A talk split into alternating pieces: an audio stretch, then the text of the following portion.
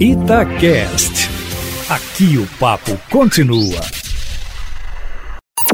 Em cima do papo, com Edilene Lopes. As obras que o Estado vai executar com recursos advindos do acordo com a Vale pelo ressarcimento do rompimento da barragem Brumadinho serão auditadas de forma especial e o acompanhamento deve contar com a participação da população, segundo o controlador-geral do Estado, Rodrigo Fontenelle.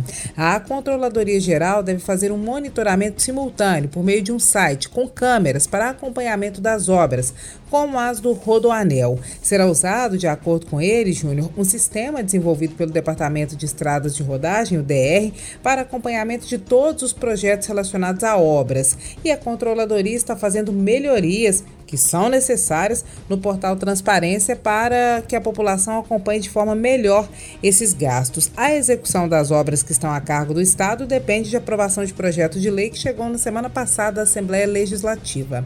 Entre as execuções e compras que o Estado vai realizar diretamente estão a aquisição de três helicópteros para o Corpo de Bombeiros, a reforma do Instituto Médico Legal para o aumento da capacidade de identificação de corpos, a renovação da frota de helicópteros da Polícia Civil, além das obras do Rodoanel Metropolitano e de cinco hospitais regionais e a construção de um gasoduto até Divinópolis, no centro-oeste mineiro. Já as obras que serão executadas diretamente pela Vale, que não passarão pelos cofres públicos, por isso não precisam de aprovação de projeto de lei, serão acompanhadas por auditoria externa, com auxílio da Controladoria Geral do Estado, da Assembleia e do Tribunal de Contas do Estado. A expectativa é que essas obras sejam mais rápidas, Júnior Moreira, já que não tem que passar pela burocracia exigida pelo poder público. Pelo que nós apuramos de bastidores, os deputados devem fazer alterações no projeto de lei enviado pelo governo do estado e por mais que o governo de Minas defenda que esse projeto não pode ser alterado, que ele deve cumprir a risca o que foi acordado na justiça,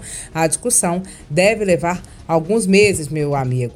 Aqui em São Paulo acaba de chegar 28 graus neste momento, está calor, apesar de ter chovido nos últimos dias. E daqui a pouquinho, às 10 da noite, nós estaremos na bancada do Roda Viva, representando a Itatiaia, na entrevista que será feita com o presidente do Senado, Rodrigo Pacheco. E amanhã eu volto, meu amigo, sempre em primeira mão e em cima do fato.